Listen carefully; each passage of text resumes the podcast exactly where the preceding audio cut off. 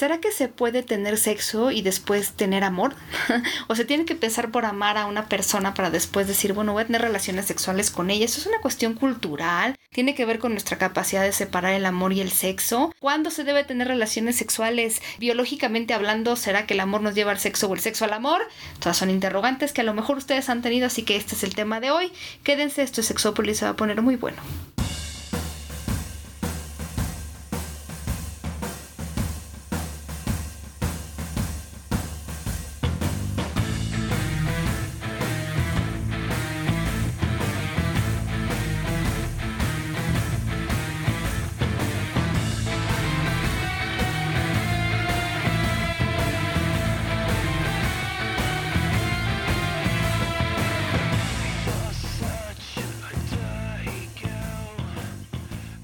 Bienvenidos y bienvenidas a Sexópolis, a este tema interesante. Fíjate que cuando, no sé por qué lo pensé, pero cuando lo empecé a pensar y empecé a encontrar información, resulta que hay más información de la que yo hubiera esperado. O sea, este tema del amor y el sexo y, hola Jonathan.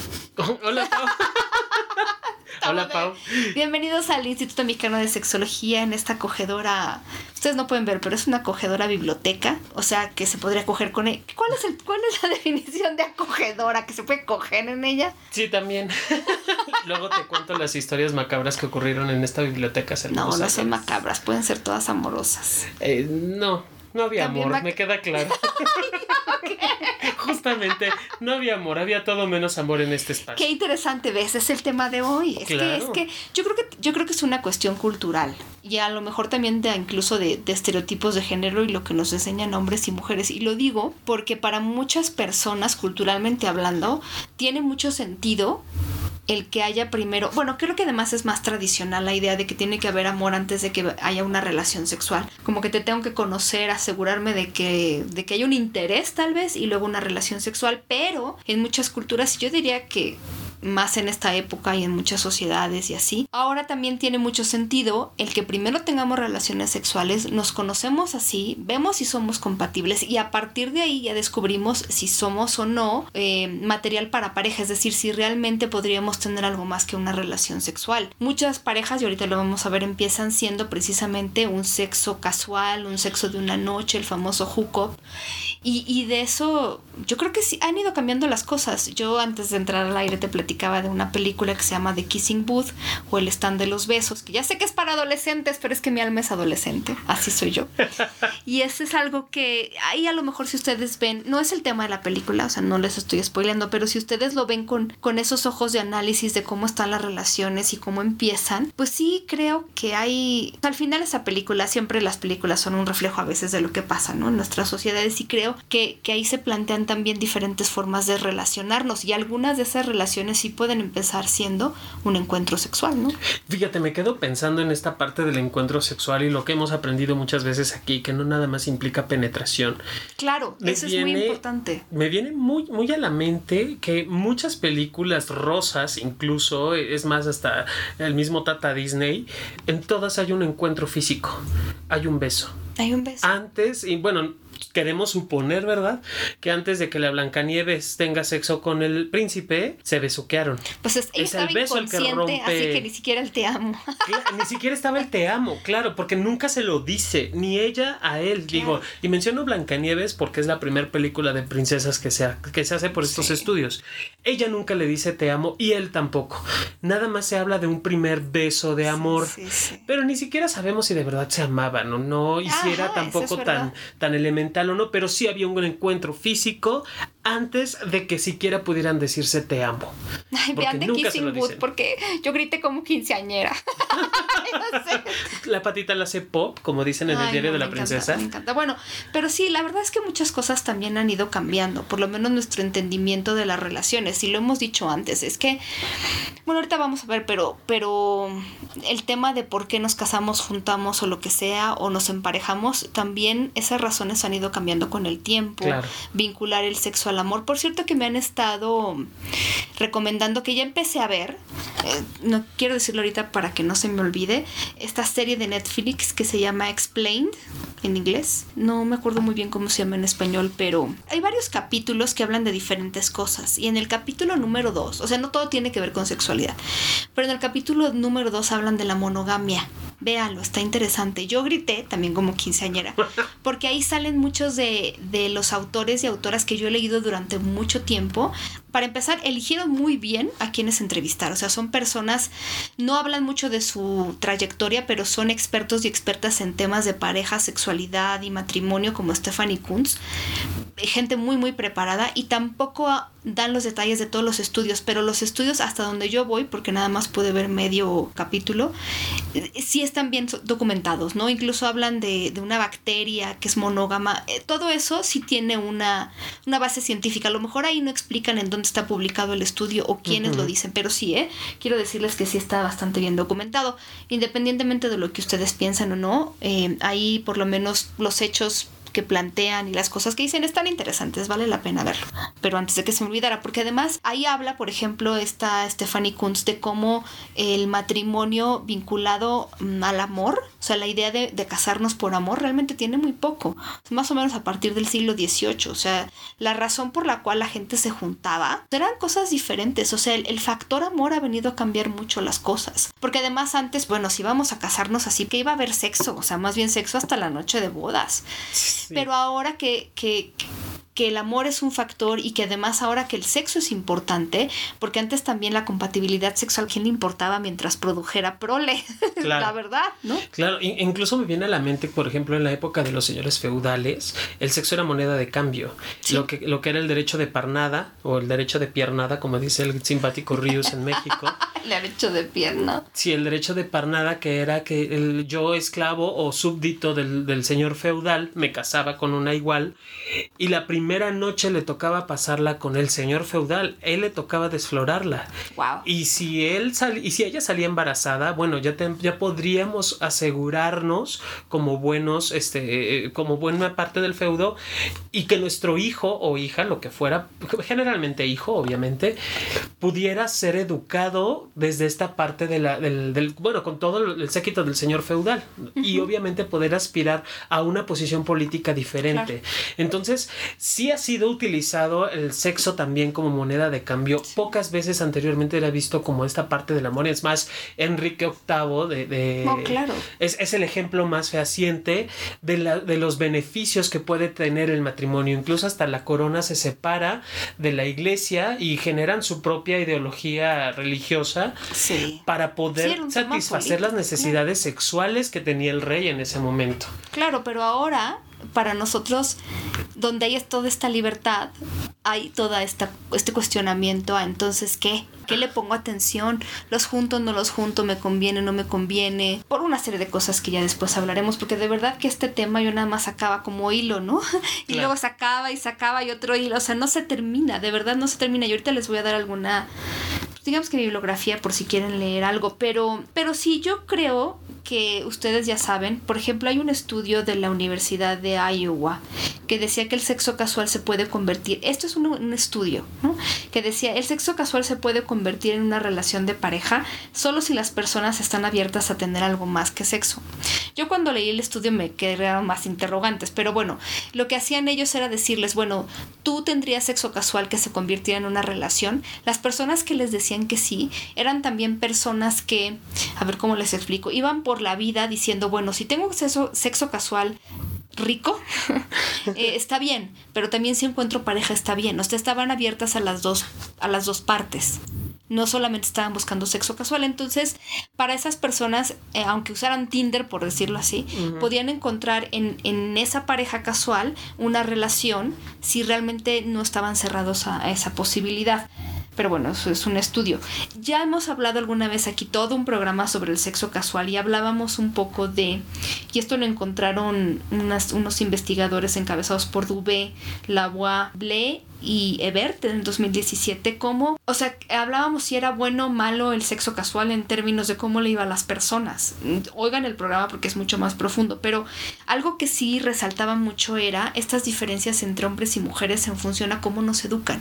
Que muchas mujeres después del sexo casual eh, se sienten culpables, y ahorita vamos a ver por qué, pero, pero tiene mucho que ver con toda esta doble moral, con la idea de que eh, nos han enseñado, ay sí, por eso hablaba yo al principio, que está muy condicionado culturalmente, a muchas mujeres nos han enseñado que para dar el tesorito, la flor, tiene que haber un sentimiento de por medio, o tiene que haber una promesa de por medio. Entonces, para algunas mujeres, si están en esta situación, el sexo casual era considerado una cosa complicada porque entonces implicaba, pues, culpa, ¿no? Si yo ya tuve sexo casual y no me dijeron que me amaban, entonces resultado un poco de culpa para algunas mujeres, ¿no?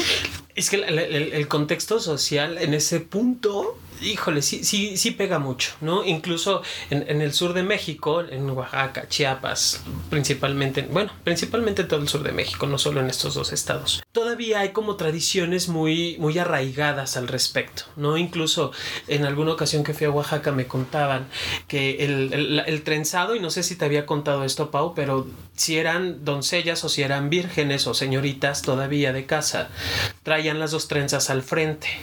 Cuando se convierten en señoritas, señoras pasa la trenza para atrás. Y si era una señora o bueno, una chica dejada o que había perdido la virginidad, llevaba una trenza adelante y otra atrás. Entonces ya era una, una deshonra, ¿no? Y, y es a las mujeres precisamente a las que se les da mucho esta connotación de hacia su sexualidad y hacia su virginidad y hacia obviamente es como el sello de garantía así como el, jugo Jumex no o el jugo que, que está sellado el Tetrapac se le daba esa connotación a la virginidad, obviamente. Entonces, cada persona o cada pueblo tenía que cuidar esta parte de sus doncellas. Incluso si nos vamos a los pueblos bárbaros, a los pueblos nórdicos, dentro de la cacería o dentro de, la, eh, de las riquezas o la suma de riquezas siempre estaba la violación a las mujeres. Porque era una forma también de poder tener descendencia a estos pueblos en ese pueblo. me explico, es como para poder dejar progenie y de allí también obtener como ganancias o generar infiltrados, valga la redundancia, ¿no? O sea, finalmente el sexo también era una forma de, castigo, era una forma de guerra, era táctica, táctica para obtener riquezas. Desde ahí empieza lo no equilibrado. Exacto, porque lo, así como lo conocemos hoy en día de que vamos a hacer el amor, híjole, nunca, no, no ha sido así, eso es relativamente nuevo, es dos siglos para acá, no era visto así la, la parte de la sexualidad, incluso hasta la, cultura judía utilizaba esta parte también para poder procrearse, para poder continuar con su, con su estirpe. No ha sido una cuestión que, que, que, hayas, que hayas estado todo el tiempo en la humanidad sí es como muy, muy por, por espacio de tiempo y espacio, valga la redundancia, y es lo que nos está afectando actualmente. Bueno, afectando no, no sé, porque también hay personas que prefieren esta parte del amor. Sí, sí, no, pero sí, sí, todas esas cosas nos marcan y el pensar que no, pues... Pero bueno, de acuerdo a esta encuesta de match.com, un cuarto de las personas que tienen sexo casual lo convierten en una relación de pareja. Un cuarto, bueno. hay algo. Por lo menos, eh, bueno, no es el 50%, no es, sí es significativa, pero tampoco pues es tanto. Tampoco. Sí, es que a ver, algunos mitos hay con esto, sobre todo que mencionaba, de que si a ti te gusta el sexo casual quiere decir que no vas a querer algo a largo plazo, ¿no? Eso es una idea que, que de repente hay. Eso es parcialmente cierto. Si algunas personas solo están buscando sexo casual, no quieren nada a largo plazo. Pero hubo una investigación que a mí me gustó mucho, eh, que está mencionada en Psychology Today, un, escrito de Sana Brangalova, que ella habla, bueno, yo me, me, me metí en el estudio y, por ejemplo, les preguntaban a las personas algo como, y ustedes piensen en qué contestarían. Me imagino disfrutando de sexo casual con alguien a quien encuentro muy atractivo o que me atrae muchísimo. Pues sí, ¿no? Yo, yo por lo menos diría que sí. Sí. Y luego hay otra afirmación que era como parte del mismo instrumento de o encuesta, lo que sea, que decía, me interesa una relación romántica con alguien especial. O sea, había mucha gente que le decía sí a la primera y no a la segunda, o no a la primera y sí a la... Pero muchas personas le decían que sí a las dos. O sea, tanto están abiertos a la posibilidad de una relación sexual casual, casual perdón, como a la posibilidad de una relación de pareja. Ahora, hay, hay algo muy interesante. Helen Fisher, que es una de las investigadoras como más serias en el campo de la sexualidad y del enamoramiento y todo eso. Ella habla, creo que yo se los puse también en, en Twitter, aunque no, no había como mucho para explicar, pero ella hablaba de algo que, que denominó amor lento, que es em, el amor que se desarrolla a partir del conocimiento como incluso a veces con el sexo mediante, porque para ella eh, ella habla mucho siempre de la, de la, parte evolutiva y todo esto, pero bueno, ella ha estudiado mucho la parte cerebral y el enamoramiento. Entonces decía, el sexo es una manera de decir, me interesas, quiero saber quién eres y no quiero pasar mucho tiempo averiguándolo. O sea, quiero que el sexo sea una manera de conocerte. Y también ella decía, por eso luego los que se conocen en línea quieren a lo mejor explorar el sexo antes quiero conocer, o sea, es una manera de conocerte. Y ella decía, no significa que no quieran nada después. Más bien lo que algunos quieren saber es si hay alguna conexión sexual antes que otra cosa. Es un modo de avanzar en el conocimiento a otra persona. Digo, es una... Me, me, me parece muy interesante que ella lo hable porque ella habla mucho del enamoramiento y de todas estas partes que ocurre, lo que ocurre en el cerebro cuando nos enamoramos, pero ella también considera esta posibilidad. De hecho, un estudio que ella menciona del 2008 encontró que eh, 51% de las personas que habían tenido una relación sexual casual la habían o sea, transformado en algo más, ya sea una relación romántica o una relación a lo mejor de amistad o algo así, ¿no? Muy interesante. Y ella decía, puedes aprender mucho sobre alguien mediante el contacto físico. Y también dijo, no somos la única, la única especie que tiene sexo, digamos que entre comillas, sin compromiso. Y hay algo muy, muy interesante, porque, y creo que justamente ella lo decía, no sé si la persona que escribió el artículo, pero hoy más que nunca, decía, nos importa que nuestras relaciones funcionen. Hoy en día el matrimonio es opcional, pero el amor no. Ok. Eso es muy interesante. O sea, te puedes o no te puedes casar, eso es opcional, pero si quieres algo con alguien, el amor no es opcional. Puede que el matrimonio sí, el, el amor no. Sí. O sea, finalmente en esta parte de, la, de, la, de los afectos y, los, y cómo nos lleva a, a, crecer en esta relación, si yo me caso con alguien, por darle el término, si yo me caso con alguien del cual no siento amor, muy probablemente la relación ni siquiera se dé. Exactamente, exactamente, sí. Ahora, vamos a hablar un poco de la parte biológica y ahorita nos regresamos, porque el sexo casual sí puede llevar al amor. Eh, hay, hay, muy pocos estudios como de cómo se comporta esto en, en el cerebro, pero hay un estudio de la Universidad Concordia de Montreal de cómo ellos decían que la actividad sexual y el amor encontraron activan algo que se llama striatum o estriado, que son tres áreas, ¿no? Ya digo, ya sé que es mucha biología, pero para que no digan que no les explico, esta zona okay.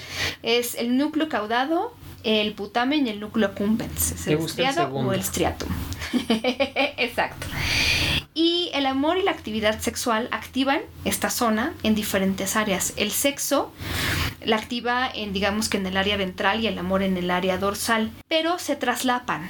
O sea, en la ínsula se traslapan y entonces las, las emociones adquieren un significado más profundo. O sea, el placer adquiere un significado. Miren, yo me metí un poco al estudio. Sí es un poco complicado de entender. Pero lo que a ellos les gustaba del estudio y que, que les hacía sentirse muy entusiastas es...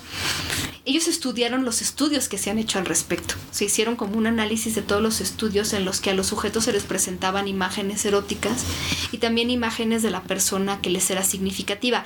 Yo aquí tengo algunas preguntas. Quiero saber si esas imágenes pertenecían a una persona de la cual estaban enamoradas, o sea, en la etapa del enamoramiento, o con quienes ya tenían una relación de más tiempo. Pero bueno.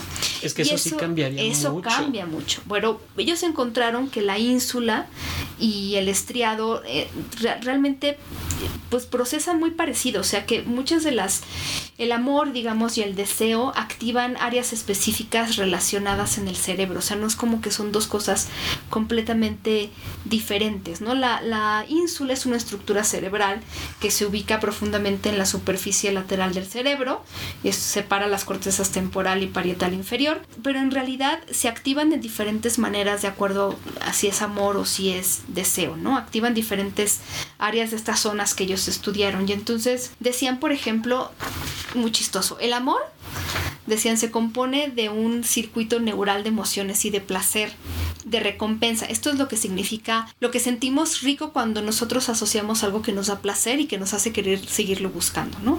Y de formación de hábitos. Yo aquí lo veo un poco como el amor activa estas áreas del cerebro, y esto es una interpretación mía basada en lo que están diciendo ellos, como de cuando ya amas a alguien, que ya ubicas un patrón como de condicionamiento, es decir, esta persona, si yo te presento la, la, fotografía de una persona que ahorita amas, pero si, si te la presento hace no sé, años o meses que tú no conocías a esta persona, tal vez esta imagen no te daba nada de información.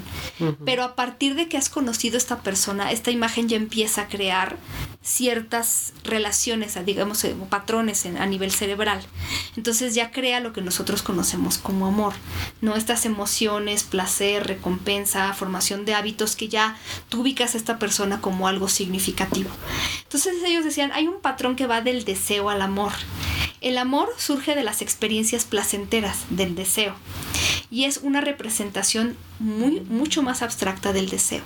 Pero todo esto es un circuito que no está tan complicado. O sea, básicamente ellos, yo estoy entendiendo, hablan de que el deseo y el placer convertirse en algo que tenga un significado mucho más profundo y de dónde surge el amor.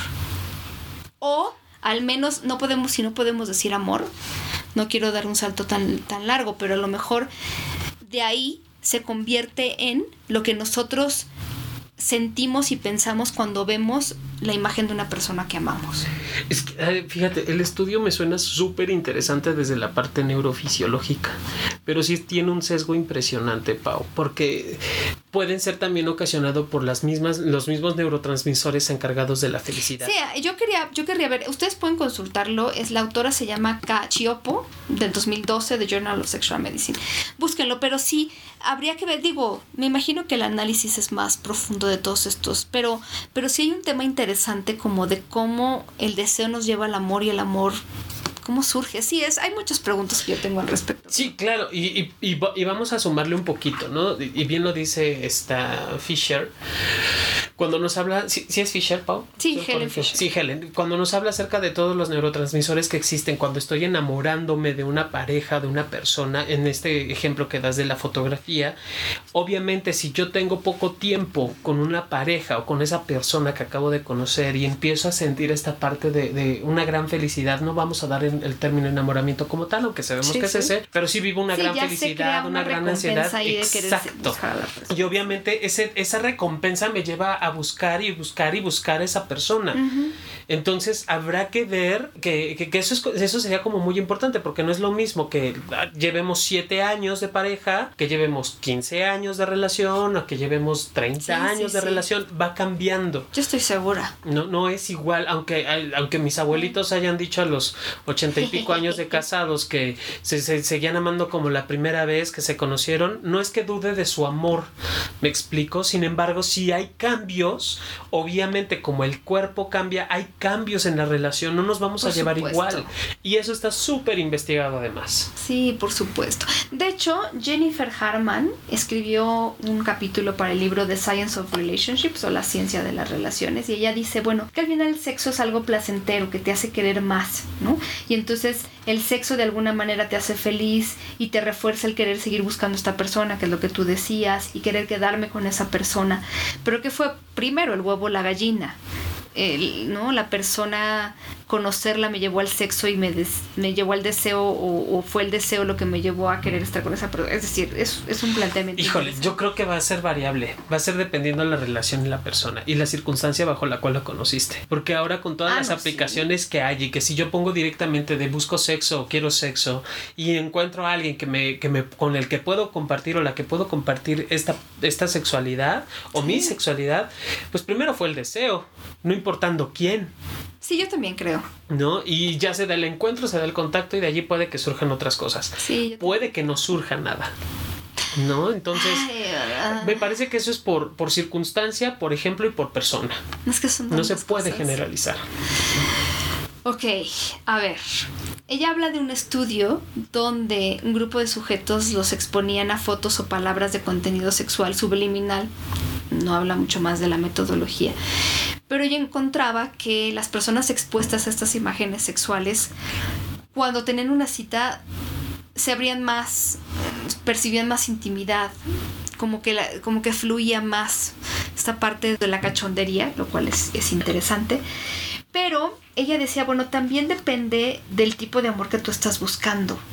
Ella hablaba, por ejemplo, del amor pasional que tiene un fuerte componente sexual, donde hay mucha atracción, donde hay pasión basada en el sexo, y que cuando deja de haber sexo puede volverse algo más como de compañía, pero sí para muchas personas la base de estas relaciones pues es la pasión, es la parte como el componente de atracción sexual tal vez. Pero algo que tú estabas diciendo y que desde el principio hemos estado tocando, el significado del sexo sí va a depender mucho de cómo definimos el amor cómo definimos el sexo, si para ti el sexo es una demostración de amor o si el sexo de alguna manera te hace conocer a alguien en esa compatibilidad sexual que te lleva al amor. Pero sí, mucho tiene que ver con cómo significamos. O sea, de alguna manera decía, si expresamos amor, por lo menos en los estudios, como se ha visto, si expresamos amor antes de la relación sexual, vamos a tender a interpretar el sexo como una muestra de afecto o de reciprocidad. Pero si expresamos más bien pasión, deseo y no cachondería, a lo mejor lo, lo puedo interpretar solo como un acto sexual. Pero ella habla, y, otros autores también hablan de la sociosexualidad, que es una manera de decir, bueno, la sociosexualidad es como la definición de qué tanto o qué tanta inclinación tiene una persona a separar el amor del sexo. No, no es la primera persona que habla de esto, pero de alguna manera es, una, es un término que nombra a nuestra capacidad disminuida o aumentada de poder querer, yo diría también querer, o poder separar el amor del sexo, porque hay gente que podría pero no quiere, eso a mí me ha tocado verlo en mis propias investigaciones, cuando he hablado de sexo casual en mujeres y que les preguntábamos por qué lo habían tenido o no, eh, eh, algunas decían, bueno, es que yo ya lo tuve y no lo quiero separar, no quiero separar el amor del sexo, ¿no?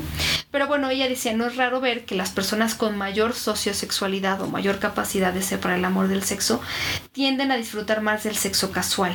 Tiene sentido porque ella decía, bueno, entre menos sociosexualidad puede haber más sentimientos de culpa. A ver, si a ti te han enseñado que el sexo tiene que ir con el amor y a lo mejor tú has aprendido a no separarlo o no has aprendido a separarlo o no quieres separarlo, si tú tienes sexo casual, no tan fácilmente te vas a sentir tan libre, por así decirlo, como alguien que ya lo separa sin problemas. O sea, también ahí eso puede influir en cómo tú percibes el, el sexo casual y el amor. O sea, si empiezas con el sexo o empiezas con el amor. Pero es cultural, yo digo. Es cultural, sí, y también es muy personal, creo, Pau. Porque si, por ejemplo, esto que mencionas de a partir de la culpa, como lo va viviendo la gente, ¿no? De esto de me, me, me aviento el, el, la canita al aire y lo vivo desde la culpa, obviamente no está bien. Y por mucho que hablemos nosotros de estudios y demás, es al final es una circunstancia personal que tanto te dejas influir por estos factores sociales. Es que yo justo, creo que les había platicado que estoy haciendo un estudio, ha sido largo porque además es un estudio más, más cualitativo hasta ahora, pero si alguna vez les pido ayuda para la parte cuantitativa, pues espero que me, que me ayuden en eso, porque yo estoy queriendo saber también cómo, cómo esto influye y sobre todo ahora me ha tocado mucho con las mujeres. Eh, algunas mujeres quisieran tener relaciones sexuales con alguien que les atrae, con quien tal vez querrían algo más, pero se detienen justamente por esta parte cultural. Algunas mujeres me han dicho, me atrae esta persona, pero como quiero que pase del solo sexo y quiero que se convierta en una relación, voy a dejar de tener relaciones sexuales con esa persona para que entonces de alguna manera me tome en serio o me siga buscando o me siga procurando. Pero ahí el tema que siempre me ha preocupado y creo que en algún programa lo he dicho, es esta necesidad de hacer cosas no tanto por lo que yo quiero, sino por lo que siento que tengo que hacer. Pero allí me vuelve otra vez el tema de dejo de hacer cosas que me agradan para agradarle al otro. Pero ahí hay todo todo este bagaje cultural que cómo te deshaces de él. Sí, claro. O sea, eh, tendrías que desarrollar sociosexualidad para poder hacerlo, pero además yo alguna vez les digo, no, ibas a decir. no, es que, perdón, me brinca un chorro, pero sí, es que como no soy un chico normal. Afortunadamente. Afortunadamente, es que, digo, me, pongo a pensar en chicos, cuando dices esta frase de, para que me tome en serio, digo, ¿y tú no te tomas en serio tu vida sexual? Como que, como que necesitas que alguien más te confirmaría tu vida sexual. No sé, es... Ah, y entiendo que también ellos, en, en un caso estereotipado 100%, ¿por qué no tomar en serio esa relación si finalmente también estoy teniendo una relación contigo? Un vínculo, vínculo físico, un vínculo sexual estoy teniendo, ¿por qué no lo voy a tomar en serio? ¿O por qué tendría que ser te han enseñado que eso no. Pero yo ya les había platicado alguna vez de un estudio y el libro me parece que está en línea, se llama The Handbook of Sexuality in Close Relationships. Y ahí hay un, bueno, está editado por Harvey Wenzel y Sprecher, pero hay un capítulo escrito por Sandra Metz que habla sobre las relaciones románticas y la investigación que existe. De hecho, un estudio sobre esto de sexo en la primera cita o no, nivel de compromiso percibido y todo esto. Y ella encontró algo que creo que yo ya les había compartido. Pero ella encontró en los hombres hay una correlación inversamente proporcional entre el tiempo que pasan en tener la primera relación sexual con la persona que les interesa y el nivel de compromiso percibido. Entre menor tiempo pasa desde que yo te conozco hasta que tenemos la primera relación sexual, yo voy a percibir más compromiso. Todo lo opuesto a lo que nos enseñaron las mujeres. O sea, estos hombres en este estudio de esta mujer, entre más rápido entraban en la relación sexual, más largas eran las relaciones que habían tenido con esas mujeres y más compromiso percibían. En el caso de los hombres, en las mujeres el factor que ella encontró ahí como importante fue la creencia en el amor a primera vista. Digo, ahí está el libro si ustedes lo quieren leer o me lo piden, pero es una cosa muy interesante porque es diferente a todas las cosas que nos han dicho, al menos de los hombres. En este ejemplo que yo te pongo de este estudio que apenas estoy organizando o que apenas está avanzando, cómo las hombres y las mujeres vemos diferente estas relaciones sexuales y cómo no necesariamente el que yo tenga relaciones sexuales con una persona en la primera cita o en la segunda cita o al mes le va a quitar valor a la posible relación amorosa que desarrollemos después. Y eso es muy interesante también tenerlo en cuenta. ¿Puedo yo decidir no tener relaciones? Hay gente que de verdad decide, mira, yo me voy a esperar dos meses, seis meses o lo que sea. Pero lo que sí, y que ese es el punto de John, es como, ¿por quién lo estamos haciendo o para qué lo estamos haciendo? Claro, que, que, que, al final, Pau, ese, no, no hay mejor pregunta que la que no me pueda responder yo solo. Ajá. Y aquí le sumaría esta parte. Si yo de verdad digo, y eso lo dice mucho la gestal, si yo me, si yo me centro en mí y empiezo a ver cómo me voy sintiendo con esa persona, en algún momento va a caer, quiero entrecomillar, o me voy a dar cuenta si es un juego, si es solo sexo, si quiero una relación más profunda. A ver, dime más. o sea, como, porque es un consejo que la gente luego me, nos pide mucho, me pide mucho. Sí, claro, es que si, si ya surge la duda, es que si no me quiere, es que quiero saber si no está solamente jugando conmigo. La respuesta la tienes tú, no la tenemos los demás.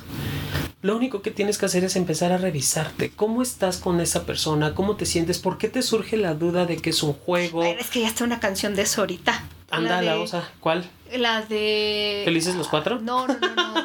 la de es mi culpa por una. Está en español. La de no es tu culpa, sino es mi culpa por haberme entregado y es tu culpa por no haber hablado claro. Así dice. Mm, más o menos. No es culpa. Dejen la culpa a un lado. Odio la culpa. Sí, la, la, culpa no nos va a ayudar absolutamente nada.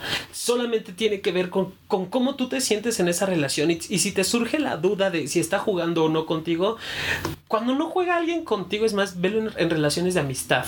Cuando empiezas a estar con una, con una, en una relación de amistad y empiezas a confiar en esa relación, también puedes percibir si te puede o no hacer una jugarreta, si puede o no haber. Pero también se vale preguntar, bueno, si algo rescató de esta canción, también es como poner las cartas sobre la mesa y no asumir cosas. No asumo y te lo cuestiono. A ver, si, ok, yo chica quiero tener sexo contigo, chico, y, te lo pregunto directamente. Aclárame, es, es solo un encuentro, es solo una primera vez. Y chicos, de verdad, nos toca ser honestos. Y no es para que, no es para quedar bien y es para caer con la chica o para que la chica caiga. Es para, ok, si quiero contigo una relación sexual, no sé si vaya a ser para toda la vida, pero vamos a intentarlo ahorita. ¿Quieres? Bate la test, está bien. Si la respuesta es no, también dejar de insistir, porque vaya, esa. Claro, como alguna vez decíamos en un programa, si te dice que no está lista o listo para una relación, créele. Sí, por favor, huye. no, es que este es un reto, no, a ver te está diciendo que no está listo y después es que nada más me va. Es que te dijo desde el principio que no quería o no estaba listo o lista para una relación. Así ya estés, ya hayan pagado la noche de hotel y ya hayan comprado los 5 mil condones y los 20 mil tipos diferentes de lubricante. Si la respuesta en ese momento de estar segura es no, no. Así te hayas casado esa misma noche.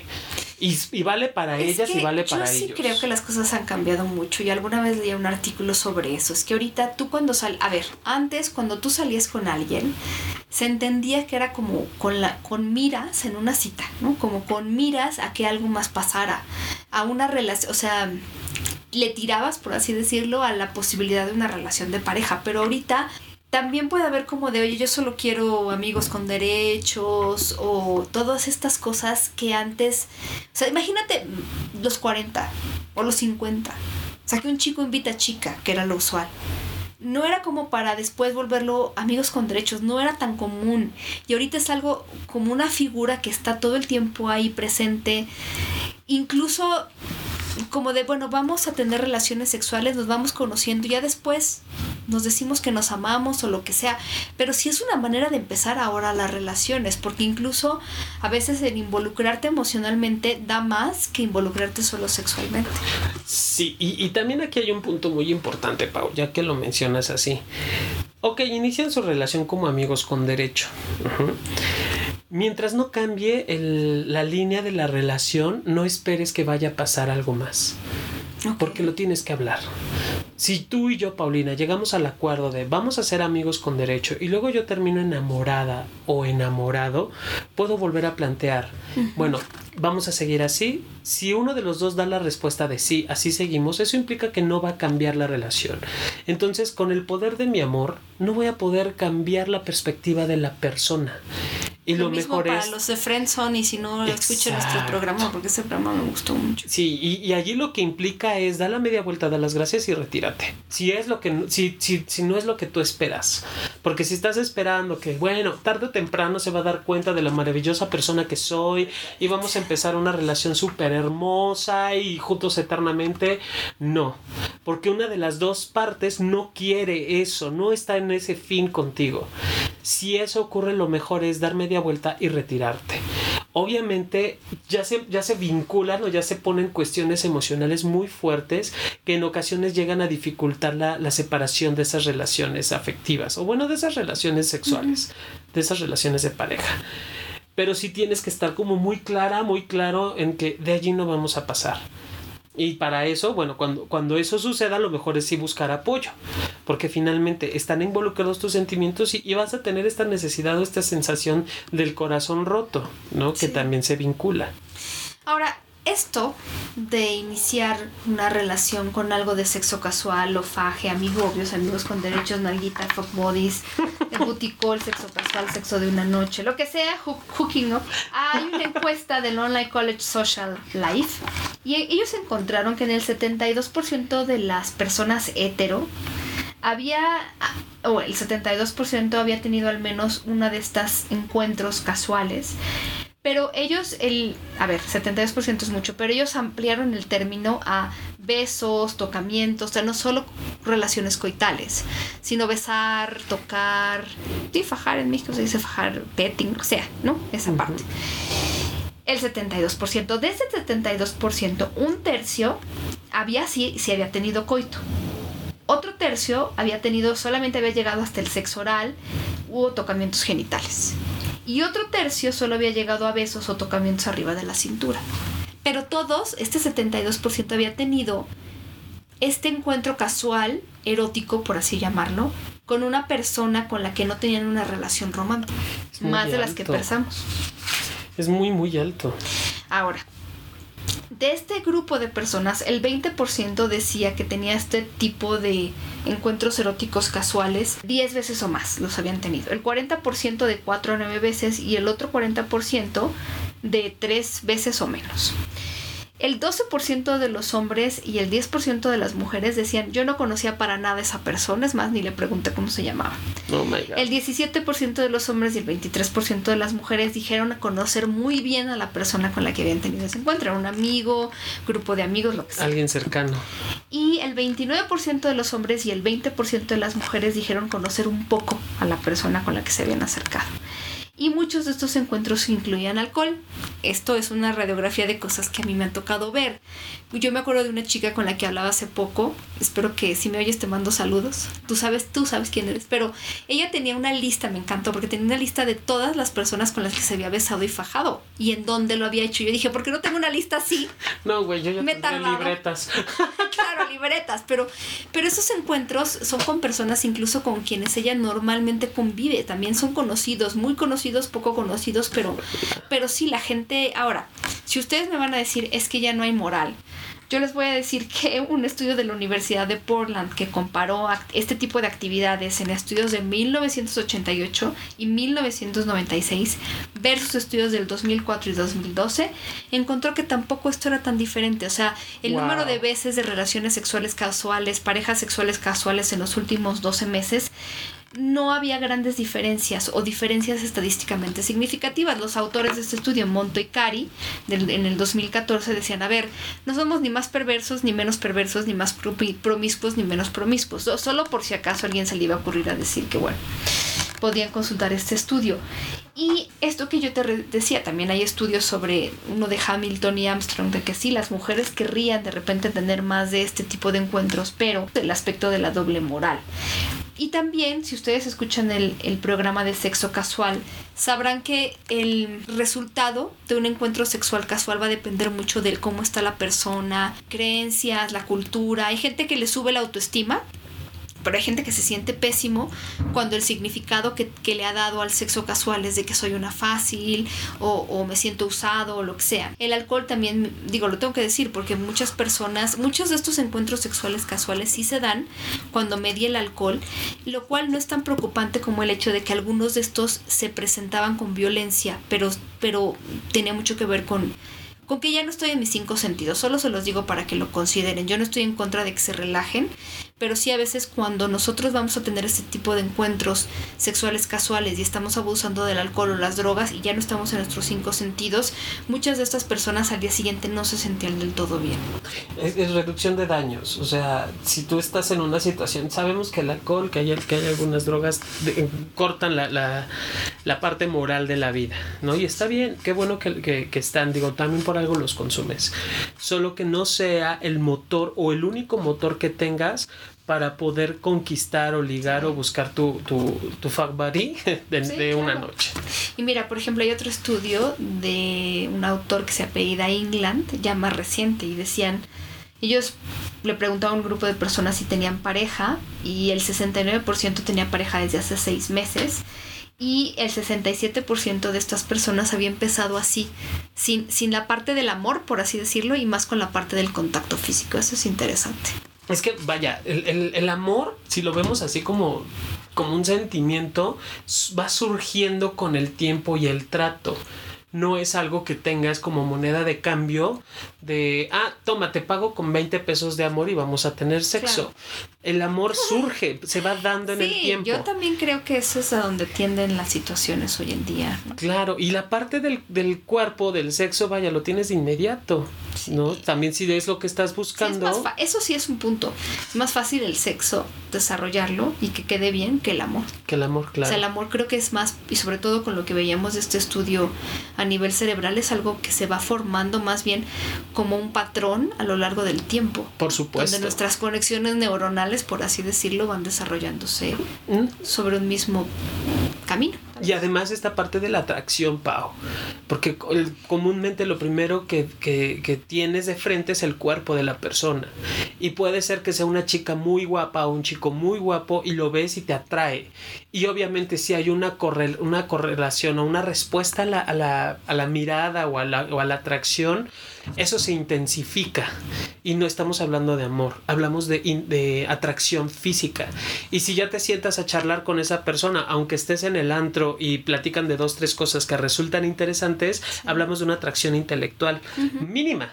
Pero es de, no inventes, puede, podemos hablar del mismo tema. Creo que esto que estás diciendo es importante. También muchas personas, cuando yo les he preguntado, recuerda tu relación sexual más significativa, muchas recuerdan esto, recuerdan un mínimo de atracción intelectual. Claro. O sea, si, si es, yo les estoy preguntando, fíjense, por su mejor relación sexual. Pero sale o surge este tema de platicamos, nos conocimos, charlamos, me sentí en confianza, me sentí tranquilo, tranquila, respetado, respetada, hubo tiempo para conversar, sí, luego hablan de, nos echamos una copita, un vinito, platicamos, coincidíamos en varias cosas, me sentí muy bien, muy a gusto, muy tranquilo, lo que sea y a partir de ahí todo lo demás, boom, explotó. Pero, pero cuando te describen esta relación sexual, no solo empiezan desde, es que me puso en posición de perrito, no, empiezan con, el es que me encontré con alguien o conocí a alguien o tenía una pareja y se dio una noche en la que pudimos estar de este acercamiento de esta manera y después el sexo.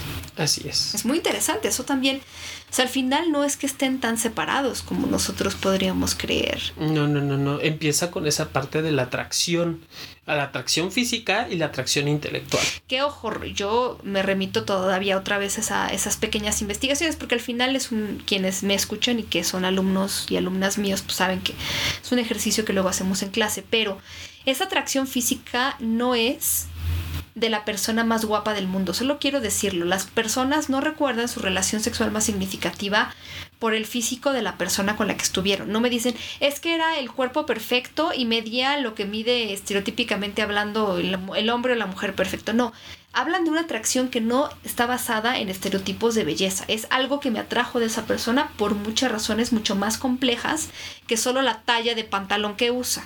Claro.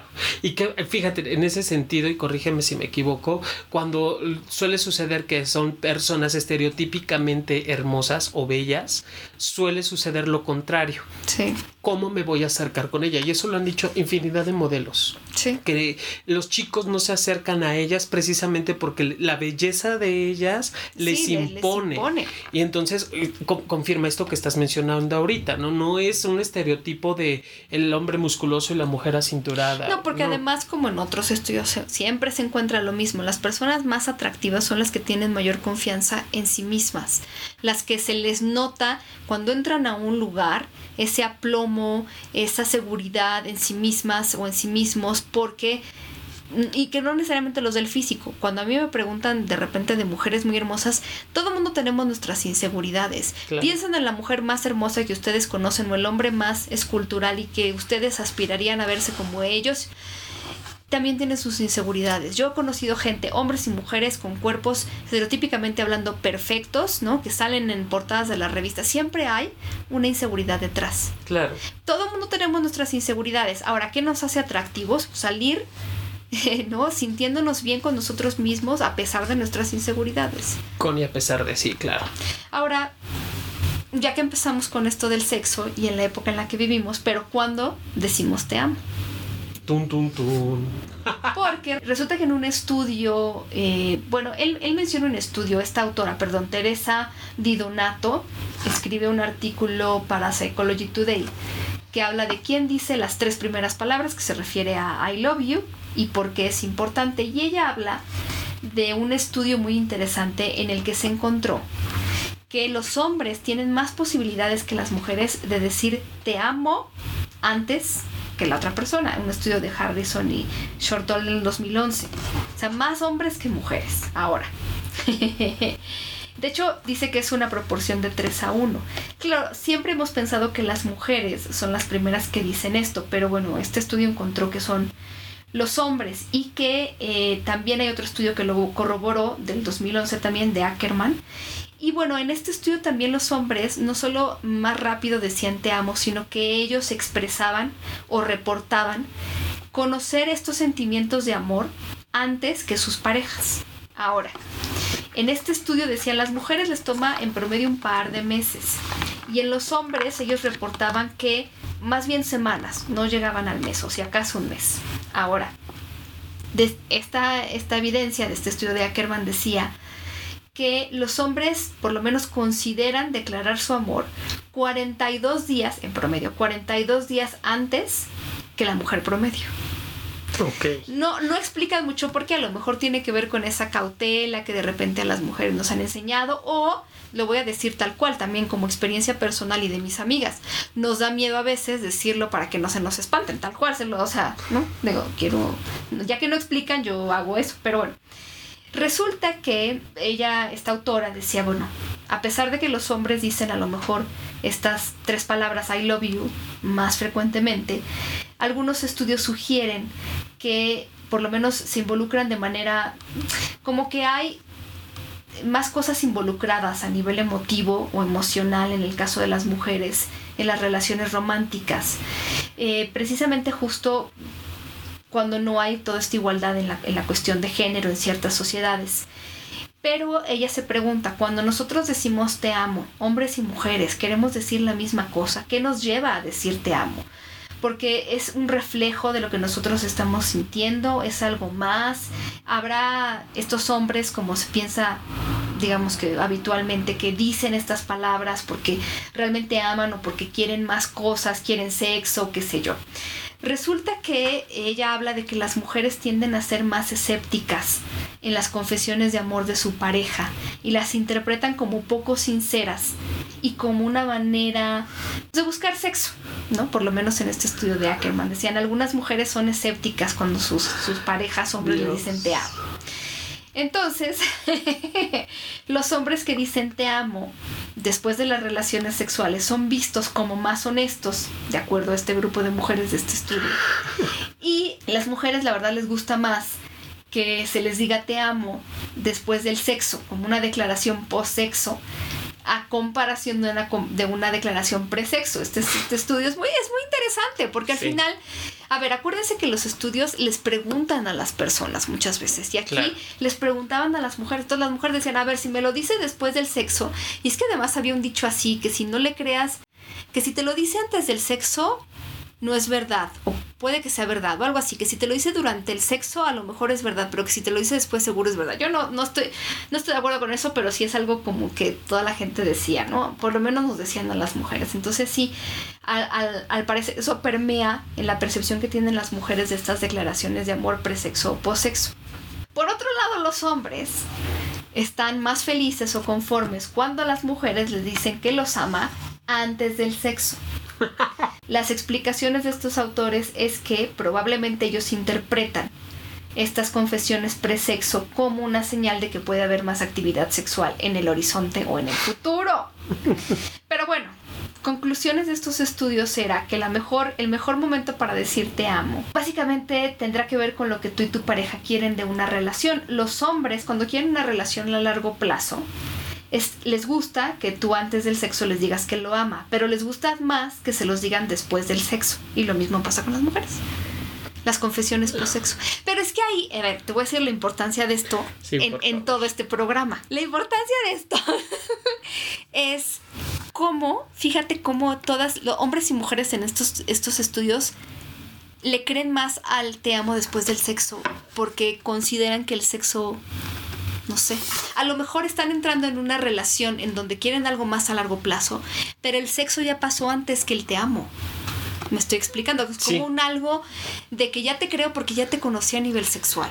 Diferente que a lo mejor hace mucho tiempo que entonces tú me tenías que decir te amo y yo decía, bueno, entonces me ama, entonces tengo sexo con ella. Hablo de los 50, ¿no? Por así decir. Que digo, obviamente la gente de los 50 sabía de todo, pero me refiero a como nos habían enseñado. Primero que te diga y te demuestre que te ama y después el sexo.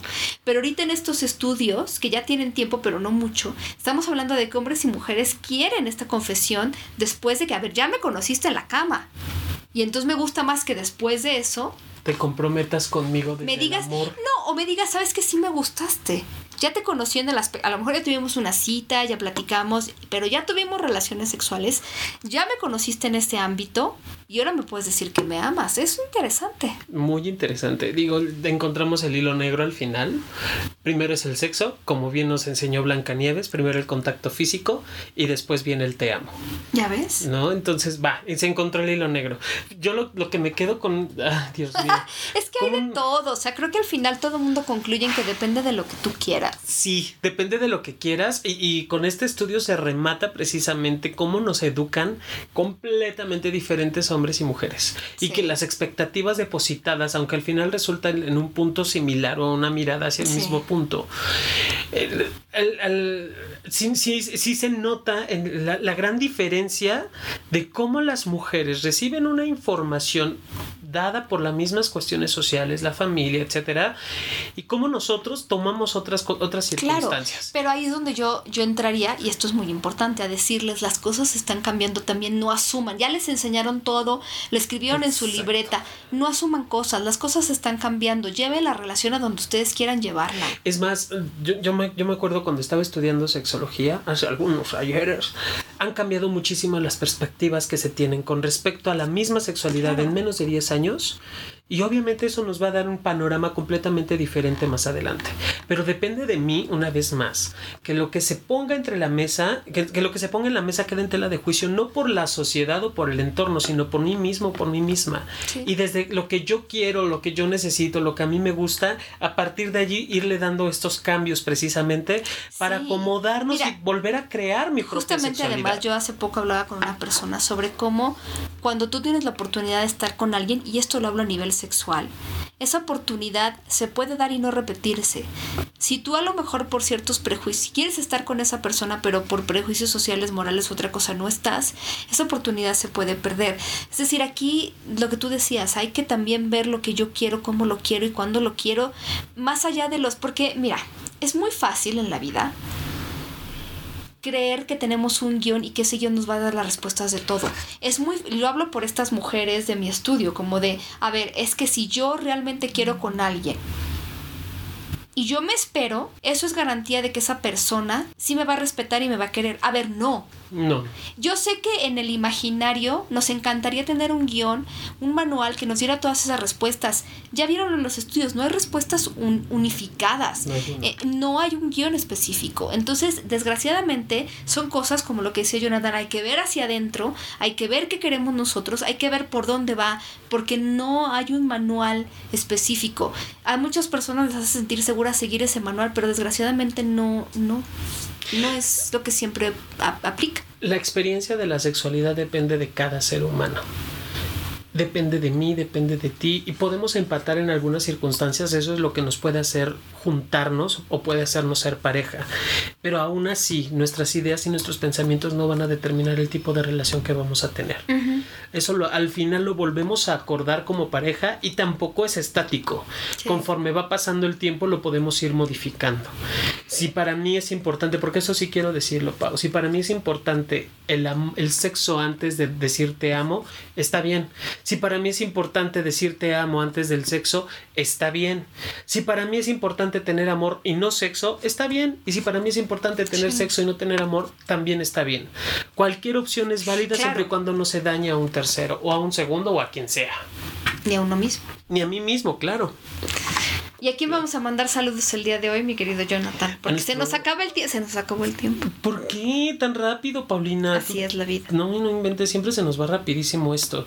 Eh, Arceus, que siempre nos escribe, nos manda, muchos, saludos. besos, gracias por todo esto. A Ricarri, que también nos escribe. ¡Ricarri, te amo! Nos manda mensajitos constantemente. Aleska, de Verde, que te mando un beso enorme. Sé que ya andas por acá por el IMESEX. Espero pronto coincidir contigo, corazón.